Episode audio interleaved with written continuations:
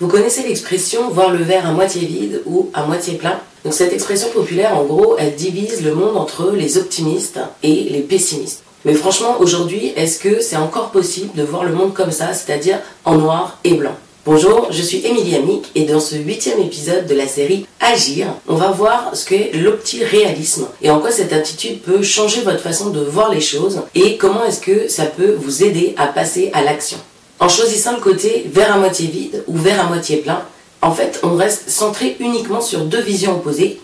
Soit tout va bien se passer, soit de toute façon, ça va foirer.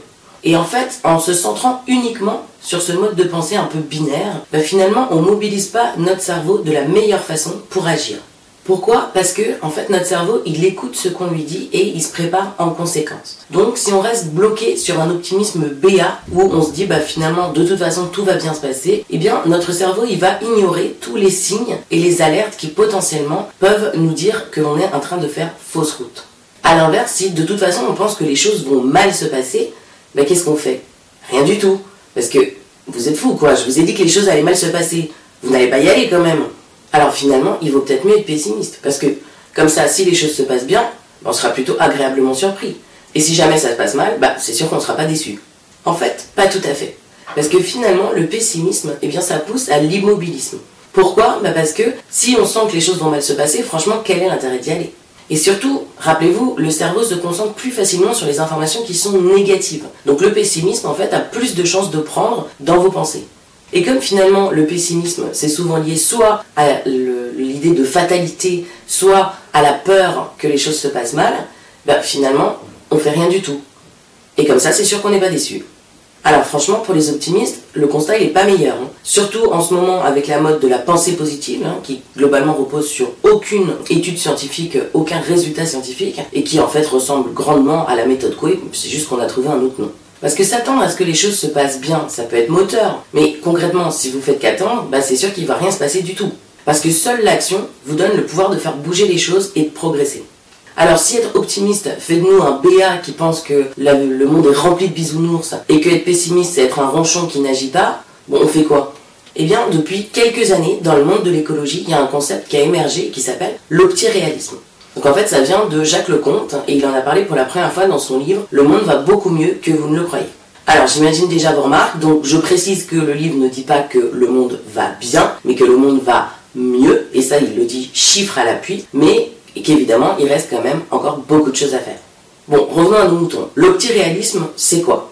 Comme vous vous en doutez, c'est une contraction entre optimisme et réalisme. Et donc, mis à part un joli nouveau mot, Qu'est-ce que c'est? En fait, c'est de garder du réalisme, le fait de voir la vérité telle qu'elle est, avec le bon et avec le mauvais, et de l'optimisme, le fait d'agir et de vouloir changer les choses.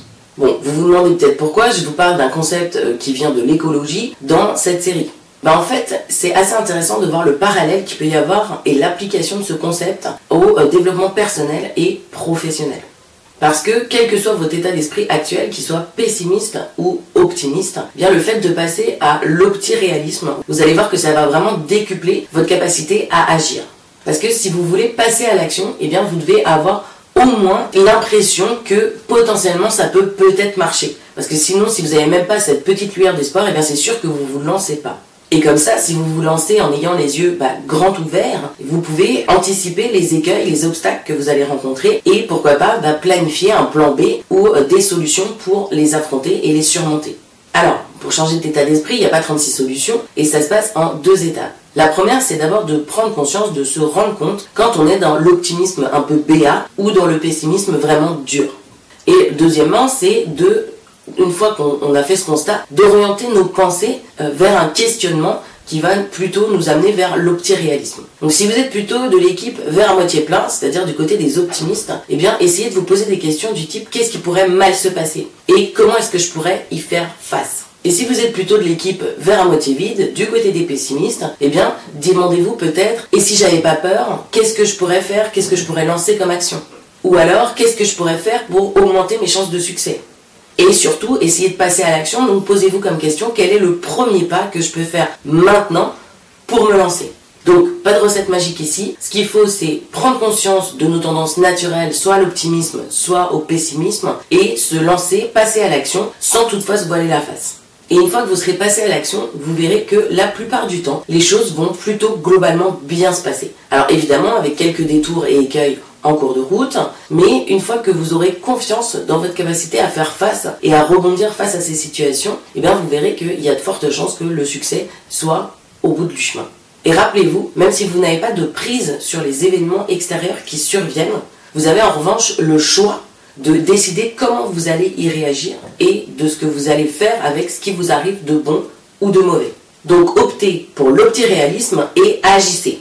Si vous n'avez pas encore défini vos objectifs, vous pouvez télécharger gratuitement la fiche outil Fixer ses objectifs pour les déterminer. Le lien se trouve dans la description du podcast ou sur le site www.luceliandre.com blog. Si vous avez aimé cet épisode, n'hésitez pas à mettre un j'aime et à vous abonner au podcast pour être prévenu des prochains épisodes. À vous de jouer, à la semaine prochaine